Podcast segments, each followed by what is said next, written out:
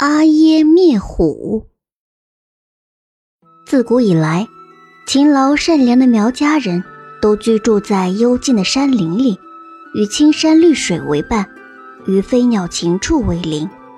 日出时，戴着银饰头冠的苗家姑娘们结伴出行，到山上去采茶。一路上，他们边走边唱，婉转动听的歌声在山谷里不绝于耳。苗家的小伙子们个个身强体壮，从小就习得一身打猎砍柴的好本领。一抱粗的树干子，苗家小伙子一个人就能搬下山，大气都不喘两下。苗家人世世代代过着安稳幸福的生活，外地人来到苗家祥和安宁的村寨，无不感叹这里神仙一样悠闲的生活。心生艳羡，流连忘返。可是好景不长，突然有一天，苗山里来了一群凶狠恶毒的黄毛大虫，趁苗家人睡觉的时候，把他们的牲畜全部叼走了。苗家人辛苦喂养的牛羊，一夜之间全部化为乌有，只剩下一具具饿出的白骨，横在村寨口的大路上。引来了不少食腐肉的秃鹫。阿泽达是苗家村寨的族长，今年八十有一了。他身子骨很硬朗，眼睛炯炯有神的，像一只冷峻的雄鹰。阿泽达来到村寨口，看了看地上的脚印，就知道黄毛大虫卷土重来了。黄毛大虫就像苗家人难以摆脱的诅咒一样。每隔六十年出现一次，把整个苗家村寨折腾得鸡犬不宁。阿泽达在心里盘算了一番，果然，六十年的循环又一次兑现了。上一次大虫作乱还是阿泽达二十一岁的时候呢。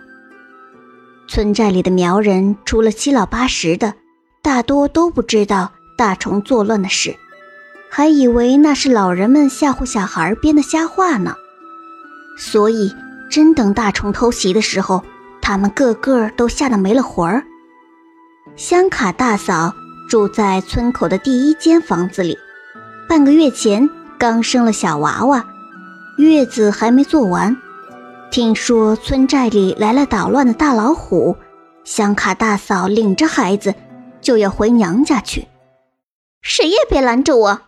香卡大嫂一边说，一边用手肘。拨开堵在门前的亲朋好友，这时候阿泽达赶到了香卡大嫂的家，高声说了一句：“香卡，别胡闹。”香卡大嫂急呼呼地说：“我哪里胡闹了？那大老虎多危险呢！我们得赶紧去逃命呢！”阿泽达盯着香卡，眼神坚定地说：“香卡呀。”你要相信我们苗家的小伙子，他们中有人早就练就了一身打虎的好本领。现在我就把他叫出来。原来早在三年前，阿泽打族长就开始未雨绸缪了。他想到老虎可能会重现村寨，就在村寨里找了一个聪明能干、身手敏捷的小伙子。皇天不负有心人。阿泽达族长找到了一位名叫阿耶的少年，一个猎熊人的儿子。阿耶的父亲是苗家村寨近百年来最著名的猎熊人，他从阿耶十岁的时候就开始锻炼他。别的孩子早晨总是睡不醒，躺在床上耍赖皮，但是阿耶总是赶在公鸡打鸣之前起床。红日在东方升起，夜晚的微寒还没有退去，阿耶已经绑上铅块，上山练成功去了。